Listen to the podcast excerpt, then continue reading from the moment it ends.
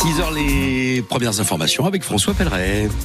Et comme toujours, un mot de la météo en Moselle. Pas terrible la météo en Moselle. Hein. Il y a quelques brouillards ce matin qui peuvent être euh, présents ici ou là. Et puis ensuite, en cours de journée, alors ils vont disparaître. Le soleil restera caché derrière les nuages. Les températures euh, vont osciller entre 8 et 10 degrés au meilleur de la journée. Euh, François, première étape de cette journée spéciale massive des Vosges, le lac Blanc. Oui, une station qui est située à la frontière du Haut-Rhin et des Vosges. Les 13 pistes sont toujours fermées. Et c'est loin d'être la seule, hein. à part euh, la Bresse qui propose 10 pistes, les autres euh, ne sont pas servis en neige. Sauf que les premiers touristes sont là. Oui, les vacances des Parisiens, des Franciliens débutent. Les Belges et les Néerlandais sont présents également. Alors les professionnels du tourisme se creusent la tête pour euh, proposer d'autres activités comme les courses d'orientation, la marche nordique, le VTT, le parcours sur les traces des chamois aussi. Mais le directeur de l'office de tourisme de Kaisersberg, qui est tout proche hein, du lac Blanc, compte également sur les touristes pour remettre en quelques habitudes. Écoutez Christophe Bergamini. Vous savez, on parle beaucoup de tourisme quatre saisons. On parle malheureusement aujourd'hui, euh, nous les stations, on peut se réinventer, mais il va falloir aussi que les touristes se réinventent. Ça, c'est la vraie question parce que on est en train de leur concocter un programme. Est-ce qu'ils vont venir? Est-ce qu'ils vont quand même participer? Est-ce qu'ils vont aller visiter les différents musées qu'on a dans la vallée? En plus, euh, on ne sait pas. Donc ça, c'est une vraie interrogation. On fera un bilan après la fin de cette semaine. En tout cas, le plan B pour la semaine qui arrive, il est reconductible pour la semaine d'après. Notre but à nous, c'est de leur faire passer une semaine agréable. Ils ont maintenu leur séjour chez nous. Il n'y a pas de neige, ils vont être un peu déçus. Donc à nous de leur proposer un panel d'activités où, où quand ils rentreront dans la grisaille parisienne, ils se diront waouh, c'était quand même vachement bien la montagne, même sans la neige. Christophe Bergamini, directeur de l'office de tourisme de Kaisersberg sur France Bleu Lorraine et premier invité de France Bleu Lorraine dans cette émission spéciale sur le massif des Vosges, tout à l'heure à 6h15. Eh bien, ce sera Fred. Parmentello qui est avec nous, qui nous a rejoint. On s'est, on s'est dit bonjour. Elle est installée juste en face de nous. Elle nous présentera Bolder parce qu'il y a plein d'activités à faire et euh, on les présentera donc dans, dans quelques minutes sur Facebook, sur euh, la page de la centrale Émile Huchet de Carlin-Saint-Avold, celle qui a, a, dynamité, vous savez, avant-hier, euh, une immense tour. On a découvert hier soir ce mot, message important. C'est écrit en, en, grand, en majuscule. Avis à la population. Aucune inquiétude à avoir suite au bruit que vous avez pu entendre lors d'une procédure de démarrage, de montée en Les soupapes se sont ouvertes pour évacuer un excès de vapeur. Et cette ouverture a été bruyante, mais sans aucun danger, euh, tellement bruyante que les riverains euh, se sont un peu infolés, sont sortis de chez eux. Désolé pour la gêne occasionnée, conclut le responsable de la centrale Émile Emmanuel Macron entre dans l'arène de la crise agricole. Oui, le président de la République va recevoir à l'Élysée pour la première fois les représentants des syndicats. Alors la Confédération paysanne et la coordination rurale, ça sera demain. Quant à la FNSEA et aux jeunes agriculteurs, ça sera la semaine prochaine. Les mesures euh, promises en fait n'arrivent pas assez alors que le salon de l'agriculture, lui, va vite arriver, hein, 24 février.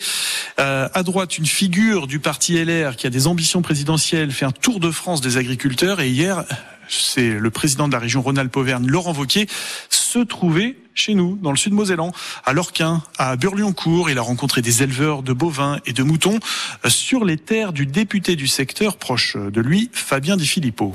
On a vu venir cette crise de très loin. Maintenant, il y a eu des annonces gouvernementales. Il y a deux choses qui sont fondamentales. Et ce genre de journée où on travaille vraiment dans le fond des choses, le fonctionnement des exploitations, vient nourrir tout ça. Est-ce que les réalisations du gouvernement vont être à la hauteur de ces annonces? On commence déjà à sentir que ce ne sera pas le cas. Nous, parlementaires, on doit être très très vigilants pour que vraiment on ait des facilités pour les agriculteurs et qu'un regain de compétitivité pour les productions françaises. Ensuite, il y a cette loi agricole annoncée, décalée, que maintenant on veut voir arriver. Faut que quand on ait des normes, elles ne soient pas toujours mieux disantes, le mieux est l'ennemi du bien par rapport à ce que font nos voisins européens.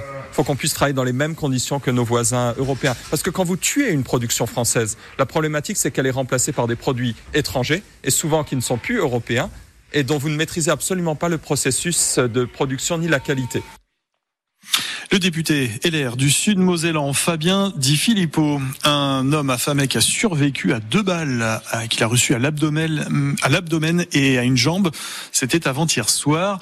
On ne sait pas pourquoi cet homme d'une quarantaine d'années a été visé en pleine rue. Il n'y a pas eu d'interpellation à ce stade de l'enquête. La CGT a œuvré pendant sept ans pour élaborer un guide essentiel aux anciens mineurs. Oui, celui-ci récapitule toutes les fiches de poste de la mine et tous les produits cancérogènes auxquels les mineurs ont été confrontés.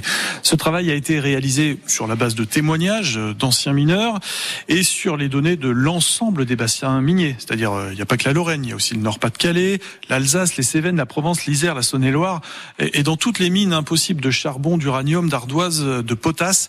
Dites-nous, Julie Seigneura, à qui est destiné donc ce recueil? En premier lieu, aux anciens mineurs eux-mêmes. Ils sont 40 000 à être encore affiliés au régime minier en France. D'autres ne le sont plus après s'être reconvertis dans d'autres métiers. Selon Richard Caudy de la Fédération Mine Énergie de la CGT, les mineurs manquent d'informations. Souvent, euh, on ne sait pas exactement ce à quoi on a été euh, confronté, même pour les mineurs. La particularité pour les mineurs, c'est que souvent ils souffrent de multiples pathologies parce que l'air respiré, les produits utilisés, les conditions de travail, tout ça, ça s'additionne. Et donc, dans les protocoles par exemple, de suivi post-professionnel, souvent, il y a plusieurs euh, reconnaissances qui est assez rare et particulier par rapport à d'autres professions. Ce recueil doit pouvoir servir aussi, une fois qu'on est tombé malade, à faire reconnaître sa pathologie en maladie professionnelle, bien que ce soit un véritable parcours du combattant. Le docteur Alain Carré, médecin du travail à la retraite, a participé à l'élaboration du recueil. Par exemple, pour être reconnu pour un cancer bronchopulmonaire dû à la silice, il faut d'abord avoir une silicose. C'est le tableau de maladie professionnelle. Il est fait comme ça, alors que depuis depuis euh, le début du XXe siècle,